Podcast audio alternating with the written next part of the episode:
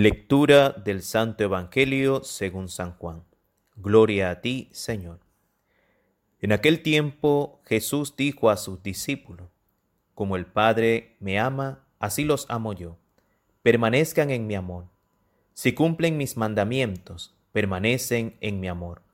Lo mismo que yo cumplo los mandamientos de mi Padre y permanezco en su amor. Les he dicho esto para que mi alegría esté en ustedes y su alegría sea plena. Este es mi mandamiento, que se amen los unos a los otros como yo los he amado. Nadie tiene amor más grande a sus amigos que el que da la vida por ellos. Ustedes son mis amigos, si hacen lo que yo les mando. Ya no los llamo siervos, porque el siervo no sabe lo que hace su amo. A ustedes los llamo amigos, porque les he dado a conocer todo lo que le he oído a mi Padre. No son ustedes los que me han elegido, soy yo quien los ha elegido y los ha destinado para que vayan y den fruto, y su fruto permanezca. De modo que el Padre les conceda cuanto le pidan en mi nombre. Esto es lo que les mando, que se amen los unos a los otros. Palabra del Señor. Gloria a ti, Señor Jesús.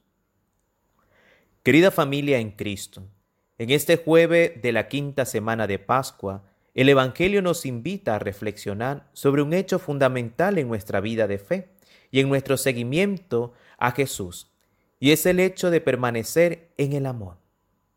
Este capítulo 15 de San Juan se observa la revelación de la relación de amor de Jesús con su Padre Dios. Y esta relación de amor es el motor que impulsa a Jesús a decirle a sus discípulos que les ama, que es capaz de entregar la vida por ellos. Dice la palabra hoy, como el Padre me amó, yo también les he amado a ustedes. Y la invitación que hace Jesús a sus discípulos y la invitación que nos hace a nosotros es que formemos parte de esta comunión desde el amor, permaneciendo en el amor. Y formar parte de esta comunión exige orientar nuestras vidas según los valores del Evangelio. Escuchar la palabra de Dios, cumplir sus mandamientos. Dice la palabra de hoy, si cumplen mis mandamientos, permanecen en mi amor lo mismo que yo cumplo los mandamientos de mi Padre y permanezco en su amor. Les he dicho esto para que mi alegría esté en ustedes y su alegría sea plena. Así que como Jesús cumple la voluntad de Dios Padre, también nosotros debemos cumplir la voluntad de Dios como discípulos, como seguidores de Jesús resucitado. Y vivir según la voluntad de Dios nos hace partícipe de la alegría que viene de lo alto. ¿Queremos ser felices?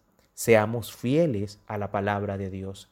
¿Queremos ser felices? Seamos fieles a ese mandamiento del Señor, el amarse los unos a los otros. Este capítulo 15 de San Juan se repite un mandamiento que dejó el Señor en el discurso de despedida, que lo encontramos en el capítulo 13 del mismo Evangelio de San Juan, en el versículo 34 al 35 y dice, les doy un mandamiento, que se amen los unos a, otros como yo los he amado. Este mandamiento del Señor es el distintivo del cristiano. El auténtico seguidor de Cristo Jesús ama y todo lo que hace trata de hacerlo con amor. Como dice muy bien Santa Madre Teresa de Calcuta, amar hasta que duela en medio de la crisis, en medio de la dificultad, en medio de los problemas, poder amar. Y si somos capaces de amar, es porque estamos participando de esa comunión de amor del Señor, de Jesús con su Padre, a la cual nos invita hoy la palabra. Y este amor a la cual estamos llamados todos nosotros nos hace amigos de Dios. Qué hermoso esta parte del Evangelio Ustedes son mis amigos si hacen lo que yo les mando. Ya no los llamo siervo porque el siervo no sabe lo que hace su amo. A ustedes los llamo amigos porque les he dado a conocer todo lo que he oído de mi Padre. Es decir, que participando de esta comunión de amor nos hace amigos y no esclavos. Amigos de Dios y quien es amigo de Dios es también amigo del prójimo. Pongamos un poquito de atención en cómo la palabra de Dios nos llama amigos. El amigo de alguien lleva consigo confianza, respeto, fidelidad, transparencia, disponibilidad. Y ser amigo de Dios es vivir la misma confianza, el mismo respeto, la misma fidelidad, la misma disponibilidad. Ser amigo de Dios se resume en amar porque el que ama es capaz de confiar, de ser fiel, leal y estar dispuesto. Familia, como amigos de Dios, debemos fortalecer el amor, y sobre todo en este tiempo de cuarentena, porque, es, porque ese amor debe ir acompañado de paciencia, de tolerancia, de comprensión. He escuchado en estos días, Padre, ya no soporto a mi esposa, Padre, ya no soporto a mis hijos, Padre, ya no soporto a mi esposo, pues tenemos que inyectarle a nuestro amor paciencia, diálogo, comprensión. Y no es solo pedir paciencia, es poner en práctica la paciencia. Recuerden, el que ama es capaz de dar la vida por sus amigos. Y la familia debería ser nuestro primer amigo, deberían ser nuestros primeros amigos.